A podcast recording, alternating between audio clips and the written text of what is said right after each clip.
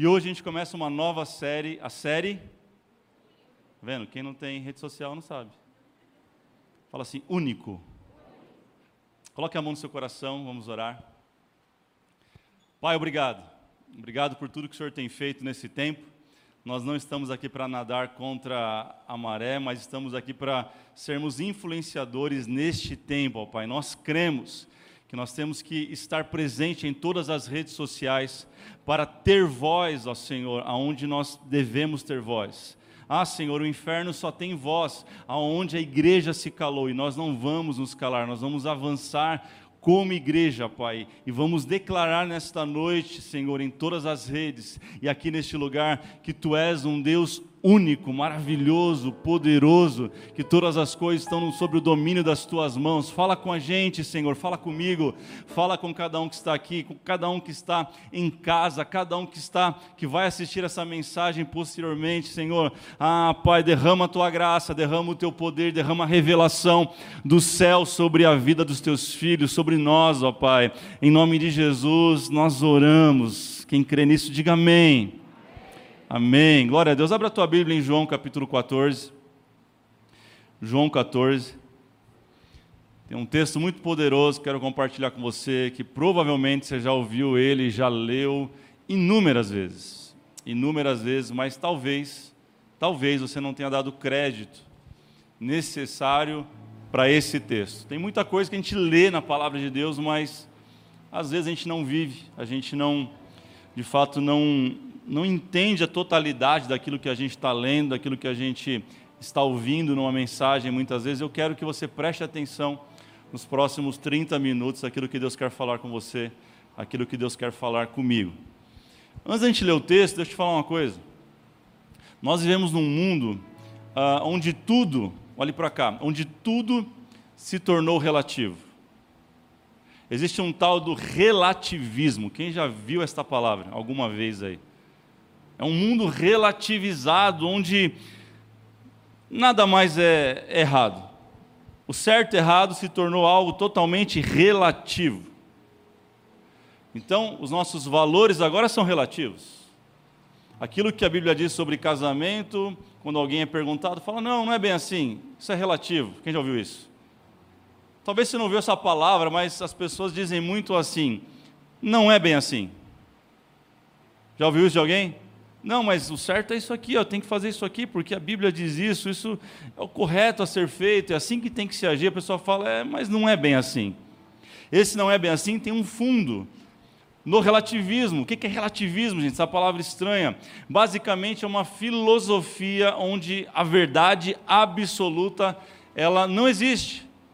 Isso é o relativismo, ele quer dizer que a verdade absoluta ela nunca existe, que tudo é relativo, depende do ponto de vista. Depende de que ângulo você olha. E o que, que isso tem a ver com a gente? O que isso tem a ver com a palavra de Deus? Tudo. Isso muda como eu enxergo o mundo, isso muda a minha chamada cosmovisão, a minha visão de mundo. Enquanto o relativismo diz que a verdade é relativa, um outro lado, que é o absolutismo, vai dizer que toda ação tem um valor, certo ou errado. Então existe aqui uma briga do relativismo com o absolutismo. A questão é: de que lado você está nessa briga? Você, como um cristão, você, como alguém que tem a palavra de Deus como um guia, como um manual. Como que você tem agido na sua vida? Você é um desses que fala não tem nada a ver, não é bem assim? É relativo, pastor. Quem é você? De que lado você está nessa história? Isso vai nortear você por todo um caminho. Sabe, existe uma declaração feita por Jesus aí em João 14, que a gente vai ler agora que a forma com que você vê o mundo interfere totalmente nisso aqui. Olha o que diz: Não se perturbe o coração de vocês, creiam em Deus, creiam também em mim. Na casa do meu pai há muitos aposentos, se não fosse assim, eu lhes teria dito: Vou preparar-lhes lugar. E se eu for e lhes preparar lugar, voltarei, os levarei para mim, para que vocês estejam onde eu estiver. Vocês conhecem o caminho para onde eu vou. Jesus está afirmando, vocês conhecem. Olha o versículo 5: Disse-lhe Tomé: Senhor, não sabemos para onde vais. Como então podemos saber o caminho? E Jesus responde essa afirmação poderosa, única. Ele diz: Eu sou o caminho, a verdade e a vida. Ninguém vem ao Pai a não ser por mim. Nessa série a gente vai caminhar sobre alguns fundamentos muito importantes da palavra de Deus. Caminho, verdade e vida. Você pode dizer isso comigo no 3? 1, 2, 3. Caminho. E hoje, no primeiro dia desta série, a gente vai falar sobre o único caminho. Quem que é o único caminho, gente? Não, não. Quem que é o único caminho? Jesus. Está vendo como você sabe? Está vendo como você tem um entendimento, mas será que na sua vida isso faz sentido? Isso é real? Enfim, esse texto ele foi escrito na última semana do ministério de Jesus. Era a última semana. A, a cidade de Jerusalém, onde Jesus está, ela estava cheia, cheia de peregrinos, Marcos. Lotada porque era festa, era Páscoa. Era antiga, a antiga ceia, se você não sabe, a ceia é a nova Páscoa. A cidade estava cheia de peregrinos, lotada, e o sinédrio judaico já tinha tramado contra Jesus, já tinha é, pego testemunhas para testemunharem contra Jesus de forma leviana. Nesse momento, Judas já tinha se vendido, vendido é, Jesus por 30 moedas de prata, você sabe da história, e é debaixo desse cenário, disso que está tudo acontecendo, aonde Jesus chama os seus discípulos em João 14 e começa a dizer isso para eles: Ei, não se turbe o vosso coração. Jesus sabia que a hora estava chegando, Jesus sabia que o pau ia quebrar, sabe, aquele momento terrível da vida dele, ele sabia que dali era para a cruz, meu irmão. E olha só, e Jesus ele está se preocupando com as pessoas. Isso chama minha atenção, porque a gente muitas vezes não age assim. Quem é você quando o pau está quebrando? Quem é você quando o telhado está caindo? Quem é você quando chega um problema? Quem é você? Jesus é daqueles que ele estava no último momento aqui na terra, no momento mais terrível da sua vida e ministério, e ele para para pensar no outro. Ei, eu vou, eu vou ter que ir embora, eu vou passar por algo terrível agora, mas fica tranquilo. Jesus consegue, no momento de aflição, ter uma mensagem de esperança. Isso é muito louco, gente. Isso transcende a gente. Sabe, isso passa longe do que a gente é muitas vezes. Mas a gente declara: eu sou cristão. Jesus é o caminho, mas eu não tenho andado pelo caminho que Jesus deixou para eu andar. Sabe, Judas, movido pela ganância, já tinha vendido ele. E Jesus ainda tem tempo para parar e dar uma mensagem de conforto e esperança. Quem é você nesse momento? Jesus é aquele que traz esperança. Jesus é aquele que, na sua última palavra, ele vai olhar para alguém que tinha aprontado um ladrão na cruz e fala: Ei, hoje, hoje mesmo, você vai estar comigo no paraíso. Aquele que tinha tudo para apontar o dedo e dizer assim: Ei, você vai para o inferno. Ele falou: Não, hoje mesmo você vai estar comigo. A cruz, irmão. Ele não está passeando no seu carro conversível, esporte, ah, feliz da vida, com dinheiro no bolso, e alguém está atormentando ele. Ele fala: Não, eu estou bem demais para poder ser atormentado por essa pessoa. É fácil.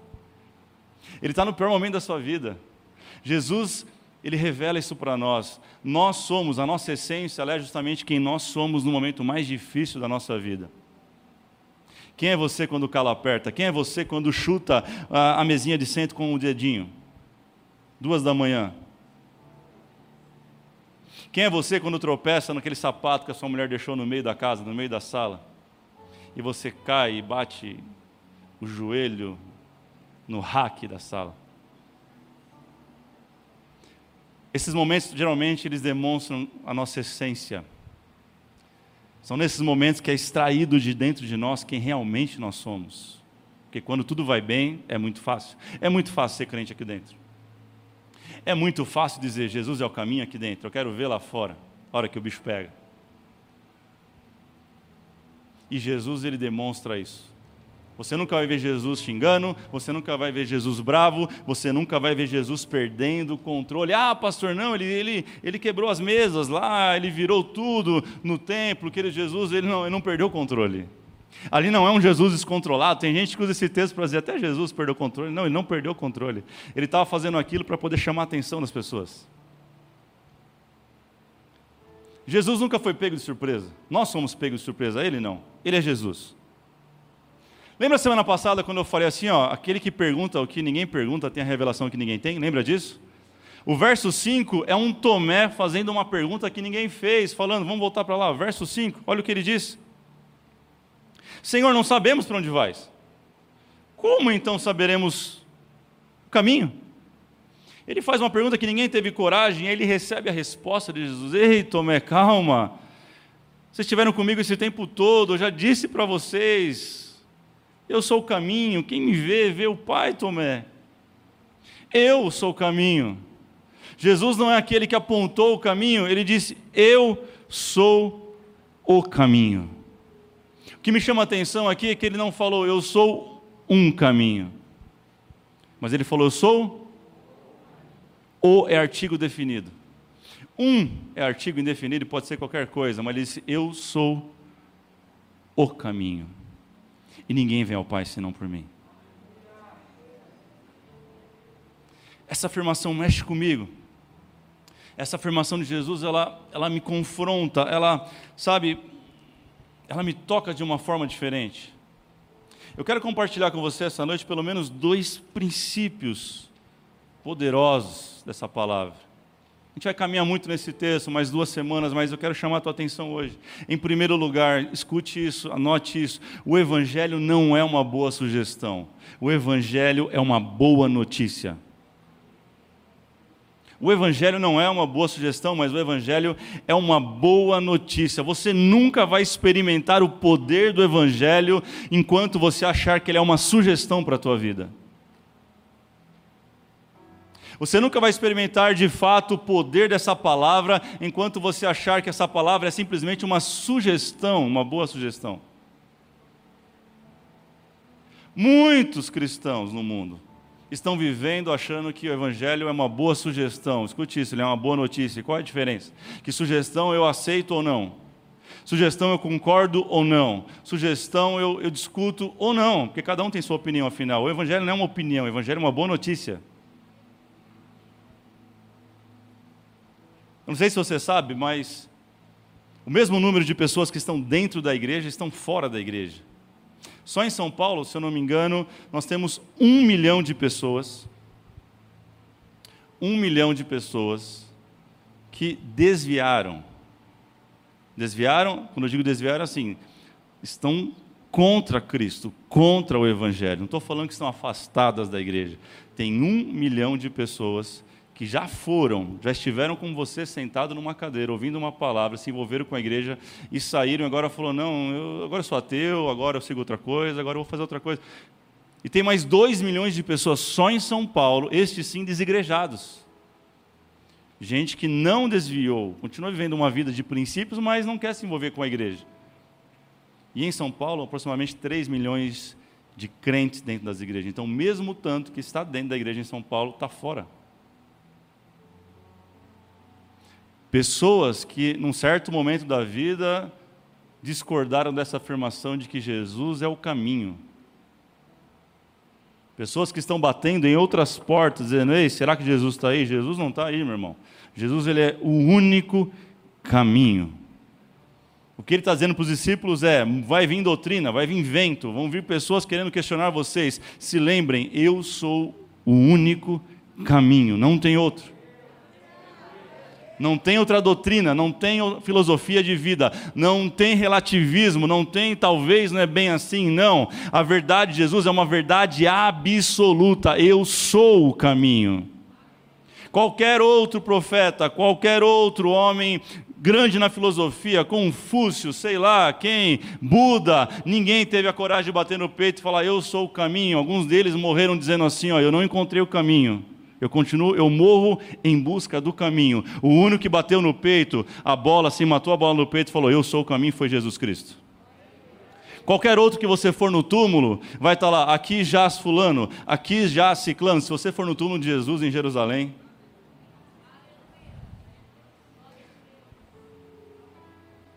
ele não está aqui. Ele já ressuscitou.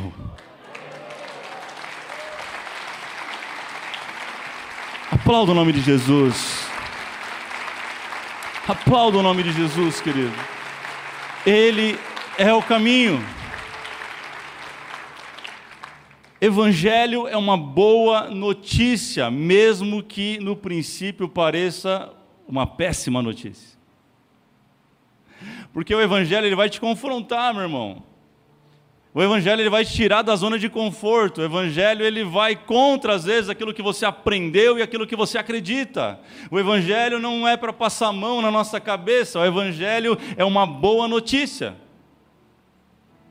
Mas no começo ela parece ruim. Ela não parece ser tão boa assim. Se eu digo para você, Jesus morreu por você, você fala, uau, que boa notícia. Quem não acha bom isso? Alguém morreu por mim, cara. Ninguém vai achar ruim isso. Só que agora para andar no caminho você tem que fazer algumas coisas. Você fala, essa notícia não é tão boa assim. Não, ela continua sendo uma boa notícia. É a gente que está fora do caminho. Ah, pastor, eu achava que todos os caminhos levavam a Deus. Mentira. Ah, eu achava que tendo um bom coração, só ter um bom coração, fazer boas obras, eu ia para o céu. Mentira. É por isso que tem muito cristão que no domingo ele lê a Bíblia, na segunda-feira ele lê o horóscopo antes de sair de casa. Você fala misericórdia. Não, é, isso é sério. É sério. Existe agora uma onda, assim como houve dos católicos não praticantes, existe uma onda chamada os evangélicos não praticantes. Isso está no Brasil acontecendo. É gente que no domingo está dizendo, ah, Jesus é o caminho, mas na, na, na segunda-feira ele está andando por qualquer caminho. Escute uma coisa: nem todos os caminhos levam a Deus. Jesus disse: Eu sou o caminho e ninguém vem ao Pai senão por mim.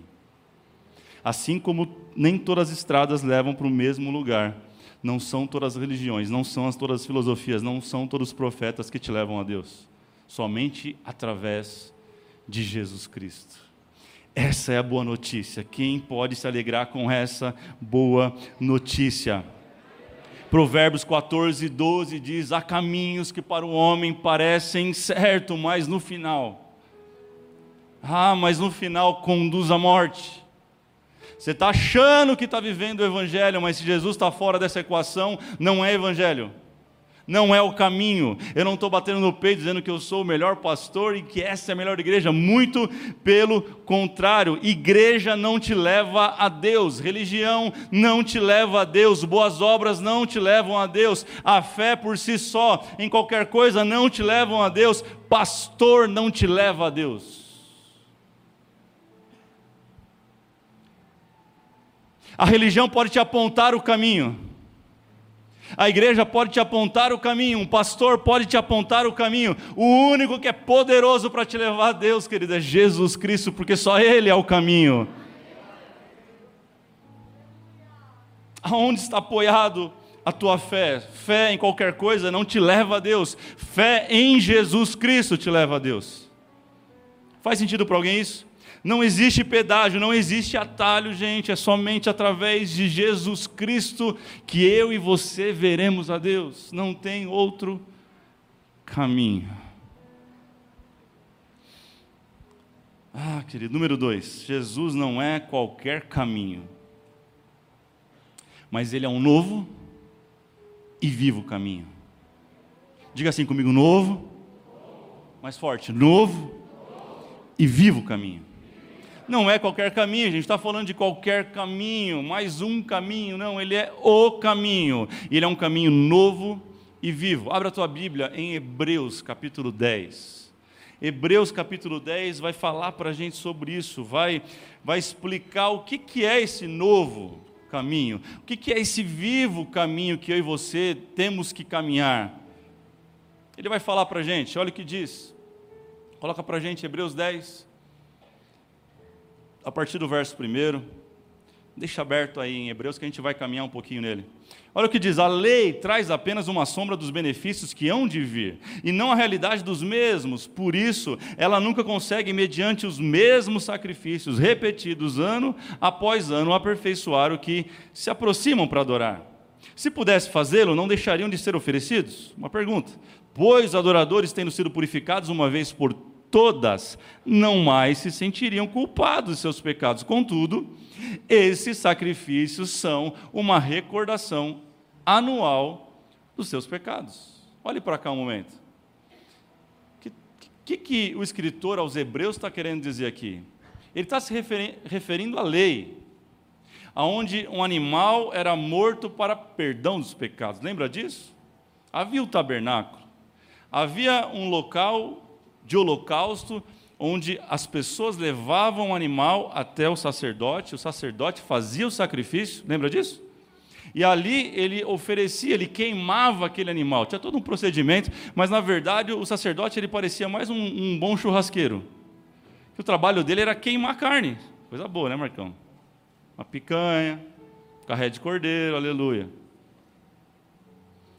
Eu brinco, mas era esse o trabalho do sacerdote. Ele era como se fosse um churrasqueiro. Ele fazia o sacrifício, tirava o sangue, levava, separava as partes, dava porção dobrada aos levitas, está na Bíblia isso, aqueles que trabalhavam no tabernáculo, e o resto ele sacrificava a Deus. E a Bíblia diz que aquilo cheirava como incenso suave a Deus, né? o cheiro do churrasco. Deus gosta de churrasco, aleluia. É por isso que eu gosto tanto de churrasco, eu acho. É poderoso isso. E Deus recebia aquilo como incenso suave, era o cheiro do churrasco, irmão. Então era um churrasqueiro. E ali, quando Deus recebia, o povo era perdoado. O problema é que só quem tinha condição de levar um sacrifício é que recebia perdão. É sobre isso que está falando. Porém, ó, se pudesse fazê-lo, verso 2, verso 2, não deixariam de ser oferecidos, pois os adoradores, tendo sido purificados uma vez por todas, não mais se sentiriam culpados pelo pecado. Ele está falando, se isso funcionasse, não precisava fazer toda hora isso. Todo ano eles tinham que fazer o mesmo ritual. Todo ano, ano após ano, as pessoas levavam seus sacrifícios ao tabernáculo, para que o sacerdote fizesse sacrifício e que elas pudessem ser perdoadas dos seus pecados, mas isso não funcionou, isso não resolveu o problema, porque a Bíblia está dizendo que eles continuavam se sentindo culpados pelos seus pecados. E o verso 3 diz que isso não passava simplesmente de uma recordação anual dos pecados. É tipo assim, mais um ano eu estou indo lá, eu sei que eu tenho um monte de problema, um monte de coisa para resolver, um monte de pecado contra Deus. Não vai resolver porque o ano que vem eu vou ter que fazer tudo de novo. Sabe, uma vez por ano, um homem chamado sumo sacerdote, ele entrava num lugar que ninguém podia entrar. E ele oferecia sacrifício a Deus por toda uma nação. Era isso que acontecia. É mais ou menos hoje quando alguns homens de Deus, homens de Deus, diz assim: aqui na minha igreja acontece, lá não, não acontece. Então eu sou o sumo sacerdote. Aleluia. Eu sou mais crente que você. Vocês, coitados, vocês são meras ovelhinhas. Sabe de onde veio esse princípio? Vem lá de trás. Você imagina como esse cara se achava? E só eu falo com Deus uma vez por ano. Vocês, vocês são tudo qualquer coisa. O problema é que isso mudou. O problema é que a gente não vive na lei. A questão é que a gente está na graça. E quem era pobre, como é que fazia para sacrificar? Que não tinha dinheiro para levar nada. Morria em pecado? Olha como isso era injusto. Olha, olha como isso era errado. Não recebia o perdão. Mas Jesus vem e muda a história. Verso 9 de Hebreus 10. Então acrescentou: Aqui estou. Jesus falando: Eu vim para fazer a tua vontade. Ele cancela o primeiro para estabelecer o segundo. Ele cancela o primeiro tempo para estabelecer o segundo tempo.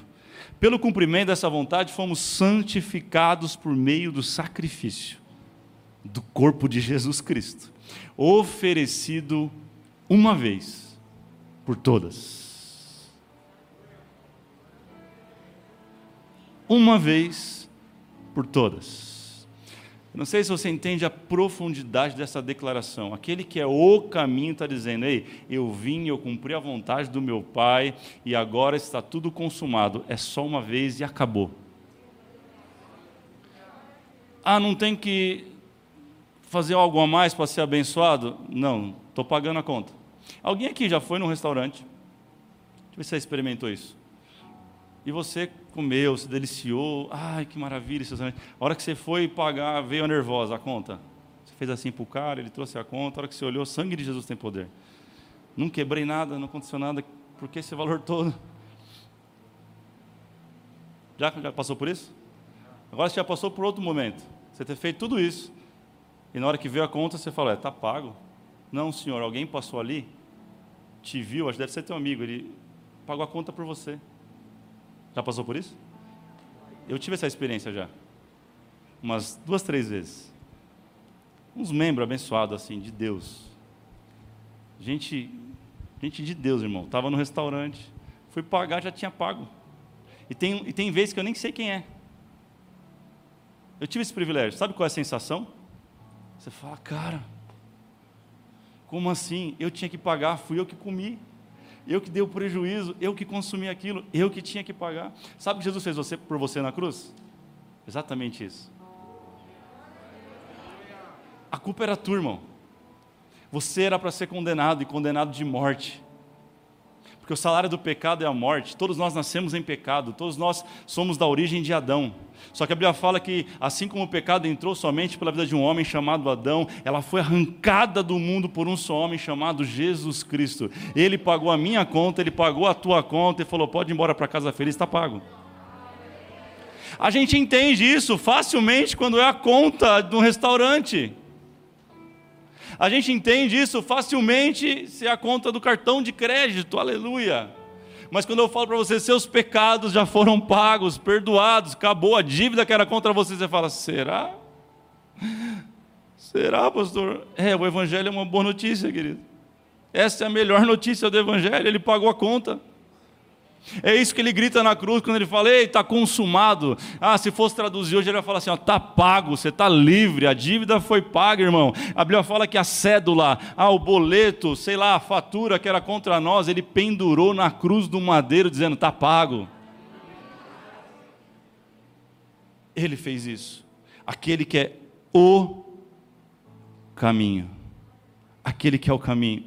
Ah, verso 14 ainda diz porque por meio de um único sacrifício, único, fala único, ele aperfeiçoou para sempre os que estão sendo santificados. Eu e você fomos, ah, queridos, aperfeiçoados, o texto diz, para sempre, estamos sendo santificados pelo sangue de Jesus. O sangue de Jesus, ele está falando até hoje para a gente: eu te amo, você está perdoado, ah, eu te amo, levanta, começa uma nova história. O sangue de Jesus está gritando até hoje, já fazem mais de dois mil anos, e ele vai gritar mais quantos anos for preciso, dizendo: eu paguei a conta caminha sobre mim, ande por mim, eu sou o caminho, aquele que andar no caminho, escute isso, está perdoado. Vai chegar até Deus, vai ver a Deus, vai morar no céu. Será que você pode glorificar o Senhor por isso? Será que você pode adorar o nome dEle nesta noite por isso? E aonde está o novo e vivo caminho? Verso 19 e 20. Portanto, irmãos, temos plena confiança para entrar no Santo dos Santos pelo sangue de Jesus. Olhe para cá, uma pausa. O lugar onde só o sumo sacerdote entrava uma vez por ano, ele está falando agora, vocês podem entrar com plena confiança. Não é para entrar desconfiado, não é para entrar com medo, não é para entrar, ah, será? Não, é para entrar com plena confiança, peito aberto. Sabe quando você vai numa festa e você não foi convidado? Quem já foi? Não vou pedir para levantar a mão. E aí você entra se tiver uma porta, aleluia. Gosto de criança por causa disso. Criança é sincera, irmão. Tinha um de manhã aqui, que tudo que eu falava ele gritava. Eu falei, isso aí, isso é dos meus. E agora tem outro ali. Glória a Deus. Mas você vai entrar pela porta dos fundos, geralmente. Cadê a porta dos fundos para eu entrar? Não é? E se você entrar pela da frente, você vai entrar assim, ó. ó. Agora, e quando você é convidado? E quando você tem na, no seu celular o QR Code? QR Code. Aí o que, que você faz? Estufa o peito. Chega o cara, ah, por favor, a entrada está aqui, está aqui a entrada, estou convidado. É o que Jesus está falando, você não vai entrar pelas portas do fundo no Santo do Santo mas foi aberto um novo e vivo caminho para você entrar. Antes era só um homem por ano, hoje é todo dia, toda hora, todo momento, qualquer um. Ah, que serve a esse Jesus, que aceita Ele, pode entrar, pode participar, pode celebrar, pode adorar, meu irmão. Você pode gritar a Ele nessa noite que Ele está te ouvindo. Verso 20: por um novo e vivo caminho que Ele nos abriu por meio do véu. Isso é, o seu corpo era o véu. Olha o que o texto está dizendo.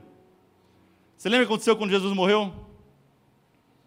O véu foi rasgado, de cima a baixo.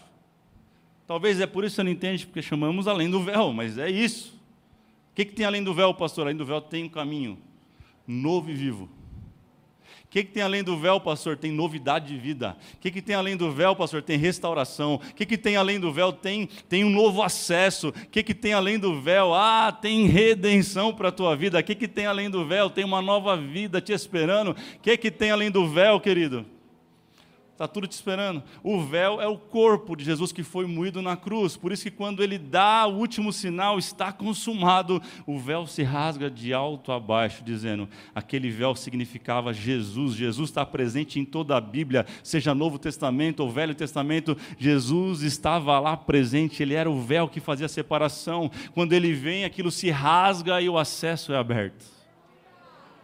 Sabe que está aqui hoje? Você pode levantar a mão, você pode glorificar, você pode pegar e participar da ceia, você pode pegar o pão e o suco de uva e ter, e ter alegria nisso, porque Ele abriu esse caminho para você. A festa era VIP, irmão. Só entrava o sumo sacerdote. Só era perdoado aquele que tinha dinheiro. Agora não, com dinheiro ou sem dinheiro você vai ser abençoado do mesmo jeito. Você não está entendendo isso, não, querido? Ah, você está tendo que mostrar um negócio da reserva por causa da pandemia, mas não, você pode entrar a hora que você quiser e você não depende da igreja para isso. Na sua casa, você é só apertar lá, entrar na festa. É tipo reunião do, do Zoom. Iniciar reunião. Ele nunca vai barrar você e falar, não, o anfitrião está, pediu para você aguardar. Ele bota todo mundo para dentro fala, quer entrar? Bora. Bora, está tudo pago, está tudo liberado. Vem, participa, se alegra nisso. Essa é a festa dele, esse é o novo e vivo caminho. Enquanto a lei trazia morte, esse novo tempo que a graça ele gera vida.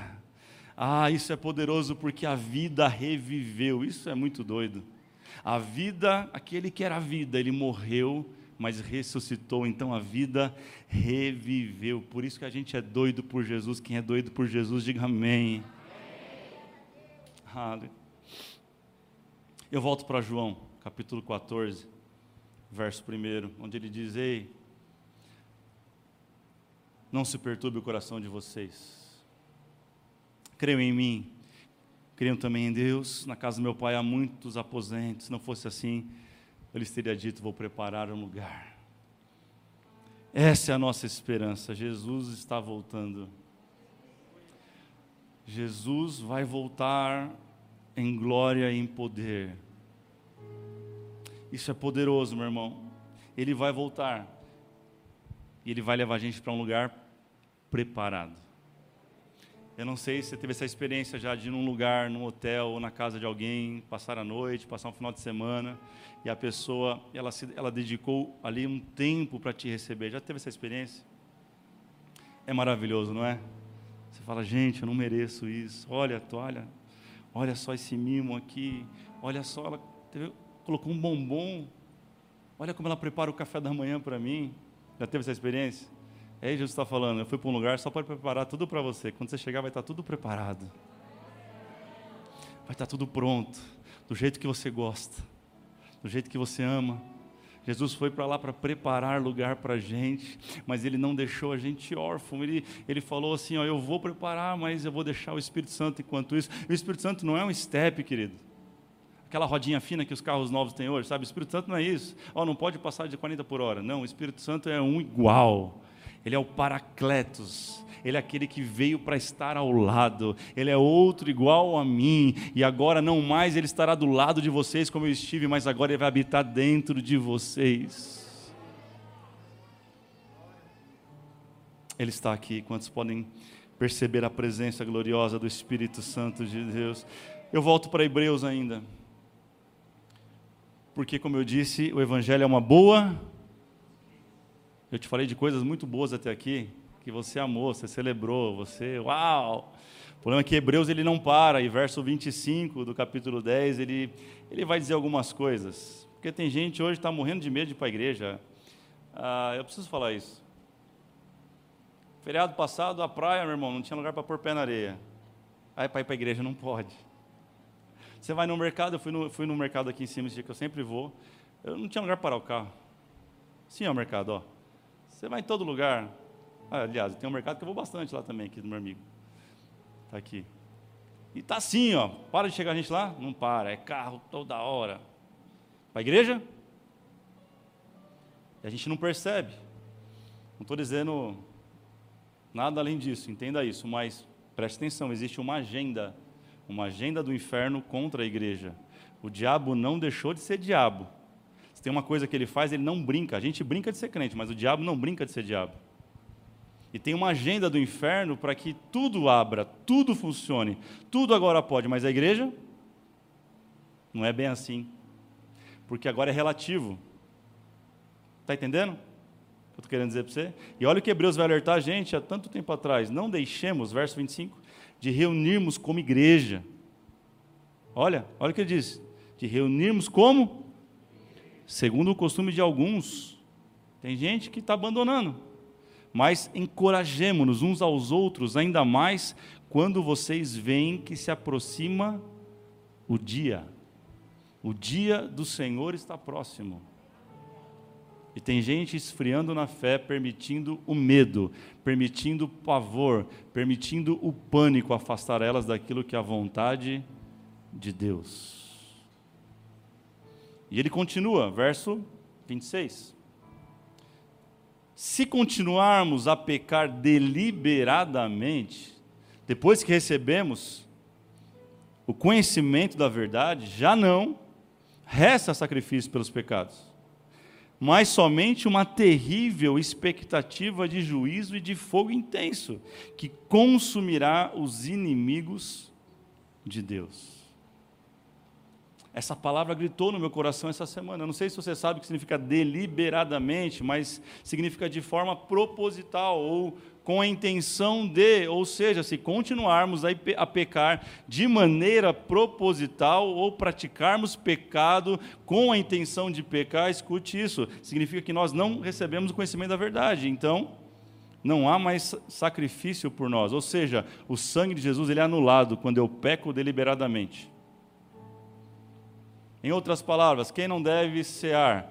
Aquele que tem praticado pecados propositais. Quem que não deve cear hoje à noite? Ah, pastor, quem não é batizado? Não, a gente não tem essa, esse costume. Se você não é batizado, você pode cear. Agora você precisa ter entendimento. Eu tenho uma vida de pecados praticados que eu pratico porque eu sei que estão errados, mas eu não consigo abandonar. Se você é essa pessoa, você está comendo, como, como, como fala em Coríntios, para a própria condenação. Come para a própria condenação aquele que diz assim: Eu vou continuar pecando, eu não consigo parar de pecar, e é assim que eu vou viver. Você vai se condenar, se condenar, se condenar. E toda vez que eu faço isso, eu piso o sangue de Jesus Cristo. Eu rejeito aquilo que eu falei até agora para você durante esses 30 minutos. Eu rejeito o sacrifício, eu rejeito o amor. Eu digo para ele assim: ó, eu quero o controle da minha vida e eu vou viver do jeito que eu quiser. Isso é pecar deliberadamente. Mas se você tem enfrentado dificuldades e você disser para Jesus nessa noite: Jesus, me perdoa, eu vou sair desta vida, você é um ótimo candidato para cear nessa noite. Jesus jamais vai dizer, não, não, vai lá, dá três voltinhas, dá três pulinhos, faz uma oração e volta aqui no mês que vem e ceia. Não. O sangue de Jesus ele está pronto para perdoar pecados. E não existe pecadinho e pecadão, mas escute isso. A tua decisão hoje precisa ser largar e abandonar essa vida de pecado. Eu tenho comigo que um dos motivos que Davi era um homem segundo o coração de Deus, porque ele não voltava para o mesmo pecado. A Bíblia não diz, mas eu tenho comigo. Segundo Acrescentares, capítulo 2, versículo 1. Davi não voltava, simplesmente ele não voltava pelo mesmo pecado. Já percebeu isso? Ele errava feio, mas ele não retornava para o mesmo lugar. Quando a gente faz isso, a gente é como um porco que é limpo. Sabe esses porcos bonitinhos, rosinha, que fica com um lacinho? Prepara ali um, um chiqueiro para ele solta para você ver. Ele vai correr para o chiqueiro, irmão. Porque você pode dar o banho que for. Ele continua sendo? A natureza não foi mudada. Tem gente dentro da igreja que parece cristão, parece evangélico, mas quando vê um pecado, volta correndo para ele. Jesus não veio te dar simplesmente um banho, Jesus veio mudar a sua natureza. É isso que é o batismo. Você sai da natureza adâmica e você passa a ter a natureza de Cristo. Ah, agora já não vivo mais eu, mas Cristo vive em mim. Eu quero orar com você. Eu quero que você seja sincero com você mesmo. Isso não importa de verdade. Eu não sei como tem sido a sua semana, eu não sei como tem sido o seu mês, eu não sei como tem sido a tua vida diante do Senhor, você que sabe. Às vezes nem a tua esposa sabe, a gente consegue esconder coisas até da esposa, do esposo, dos filhos, do sócio, da mãe, mas tem um que a gente não esconde, esse é Deus. Jesus conhece cada milímetro da nossa vida. E Ele te convida agora a fechar os olhos, a refletir, a pensar que tipo de vida você tem vivido. Se você é um daqueles que tem caminhado sobre o sangue de Jesus Cristo, dizendo: Ah, Jesus é um novo e vivo caminho, Ele é o caminho e eu tenho entregue a minha vida para Ele todo dia, pastor. Eu tenho minhas lutas, mas todo dia, todo dia eu tenho decidido por Jesus Cristo ou você aqui precisa tomar uma decisão hoje, sair do caminho mal, sair do caminho errado, sair das decisões ruins que você tem tomado e começar a andar no caminho, Jesus Cristo. Comece a orar.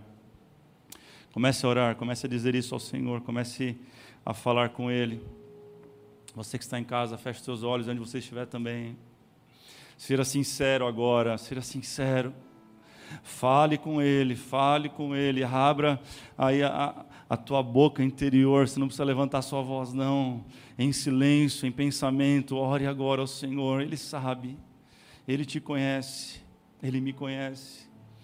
Ah, Senhor, ah, Senhor. Tua palavra diz em Salmo 139 que o Senhor nos sonda e nos conhece. O Senhor está lá quando a gente dorme, quando a gente se levanta, ainda a palavra não chegou à boca e o Senhor já conhece os nossos pensamentos. Ah, tu és aquele que vai na divisão da alma com o nosso espírito, mas nesse momento quer ouvir de nós o grito da nossa alma, pedindo socorro, pedindo perdão, pedindo que o Senhor faça nova todas as coisas na nossa vida. Levante a sua voz interior nesse momento, querido. Fale com o Senhor. Não perca esse momento. Não perca esse momento por nada. Não perca esse momento. Oh, Santo Espírito. Espírito de Deus, vem sobre todos nós. Oh, vem. Vem perdoar todos os pecados. Oh, vem. Oh, vem. Quantos podem sentir a presença dEle neste lugar? Aquele que é poderoso para perdoar pecados, Ele está aqui. Aquele que é poderoso para te levantar, Ele está aqui. Oh, oh. O Espírito de Deus que intercede por nós está levando a tua voz ao Senhor.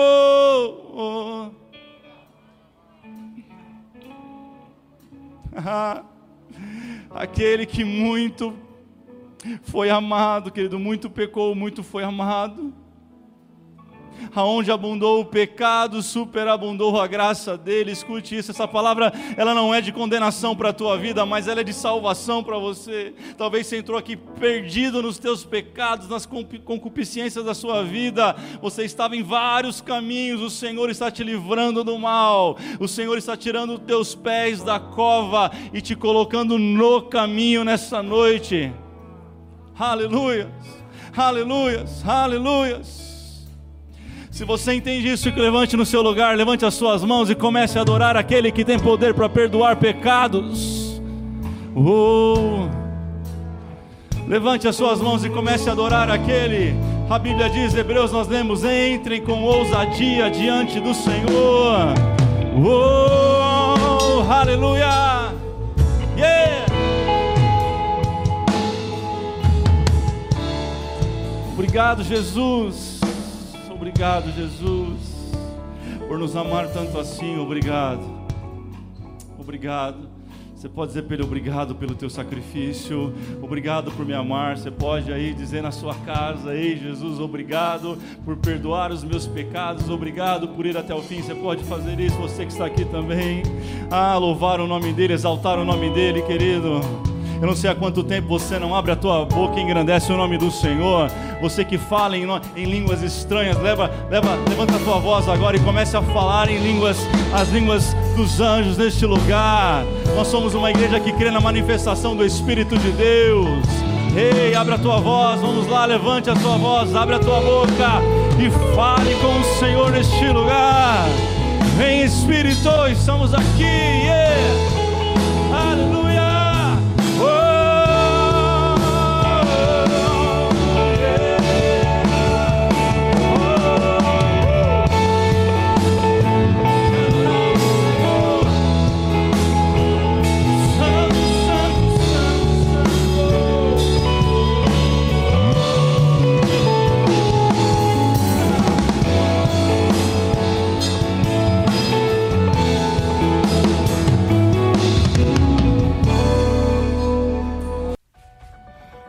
Família Além do Véu. Que culto incrível tivemos agora. Eu espero que Deus tenha falado muito com você. Se você ainda não se inscreveu no nosso canal, corre lá e se inscreva. Até a próxima transmissão. Valeu!